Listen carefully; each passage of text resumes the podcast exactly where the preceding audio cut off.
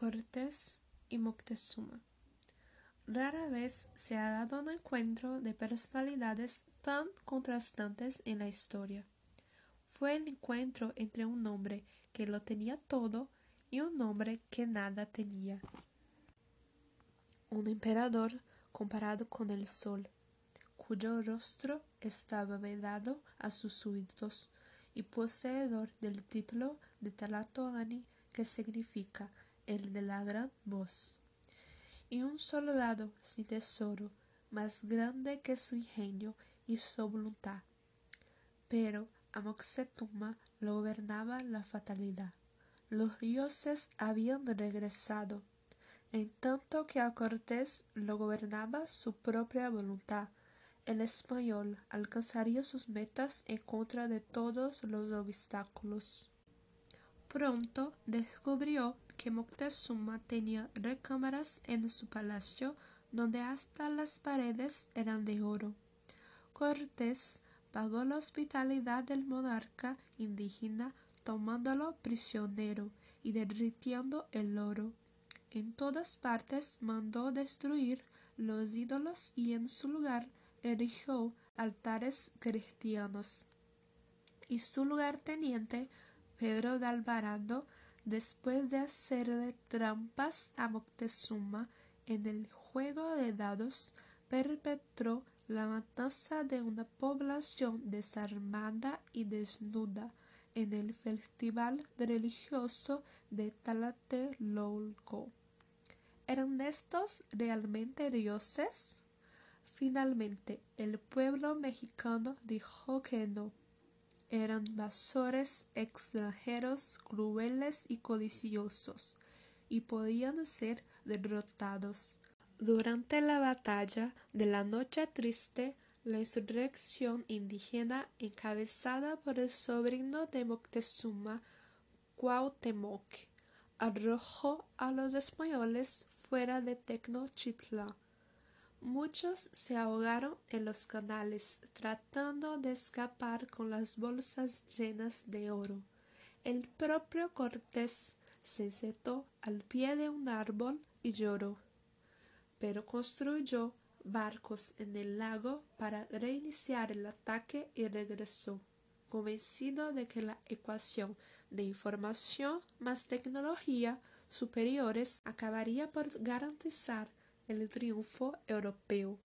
Los aztecas, bajo Cuauhtémoc, combatieron valerosamente, pero el suyo era un mundo sagrado, cuya caída había sido profetizada por los libros de la memoria.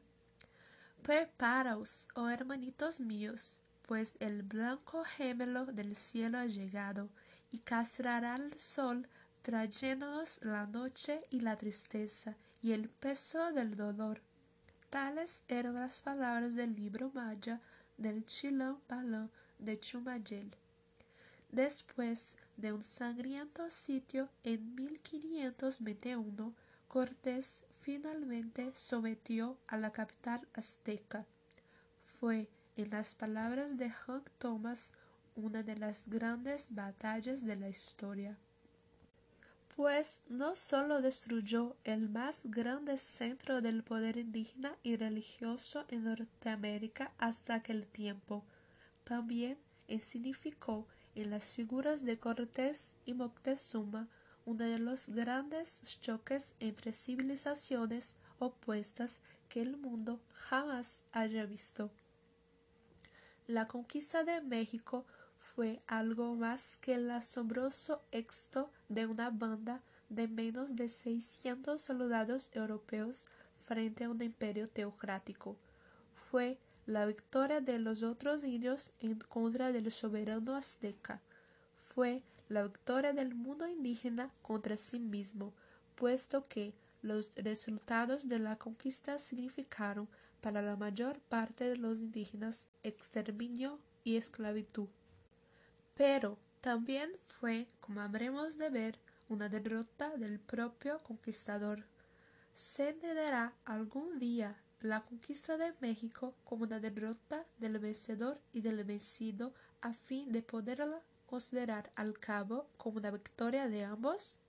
aun cuando los españoles comprobaron, más allá de toda duda, que no eran dioses sino seres humanos rapaces y crueles, Moctezuma se negó a abandonar su aceptación fatal de la divinidad española. Si el rey era un prisionero, sus carceleros tenían que ser dioses. Si Moctezuma y su pueblo eran despojados, los dioses solo tomaban lo que era suyo.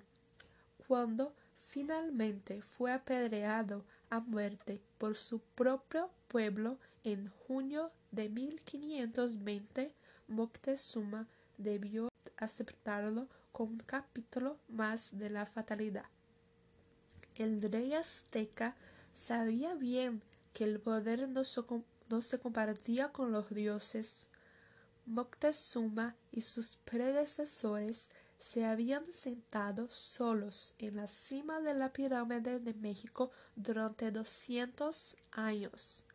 Ignoraban muchas cosas, pero no que en México el poder se ejerce verticalmente y lo ejerce un solo hombre. No hay lugar para más de uno en el pináculo de la pirámide mexicana. Esto es tan cierto hoy como lo era en 1519. Cuando Moctezuma y su imperio se unieron en las aguas sangrientas de la laguna, el tiempo original del mundo indígena desapareció para siempre. Sus ídolos rotos y sus tesoros olvidados enterrados todos al cabo bajo las iglesias barrocas cristianas y los palacios virreinales. Pero por encima de este drama siempre se puede escuchar como un murmullo en la historia las voces de los conquistados y de los conquistadores.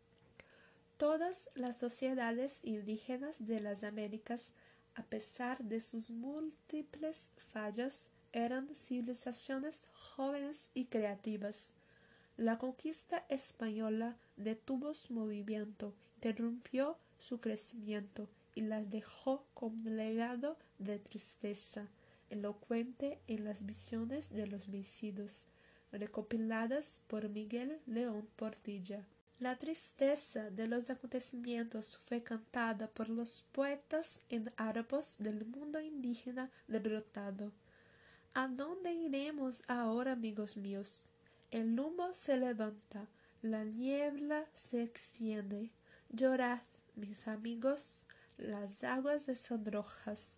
Llorad, oh llorad, pues hemos perdido a la nación azteca. El tiempo del quinto sol había terminado. ¿Acaso los propios conquistadores podían hacerse eco de estas palabras? pues lo que primero habían admirado enseguida lo habían destruido. Pero cuando todo había terminado, cuando el emperador Moctezuma había sido silenciado por su propio pueblo, cuando el propio conquistador Hernán Cortés había sido silenciado por la corona de España, que le negó poder político en recompensa a sus hazañas militares, quizás solo la voz de la Malinche permaneció. La intérprete, pero también la amante, la mujer de Cortés. La Malinche estableció el lecho central de nuestra civilización multirracial, mezclando el sexo con el lenguaje. Ella fue la madre del hijo del conquistador, simbólicamente el primer mestizo madre del primer mexicano, del primer niño de sangre española indígena, que habría de convertirse en la liga más fuerte entre los descendientes de indios europeos y negros en el hemisferio americano.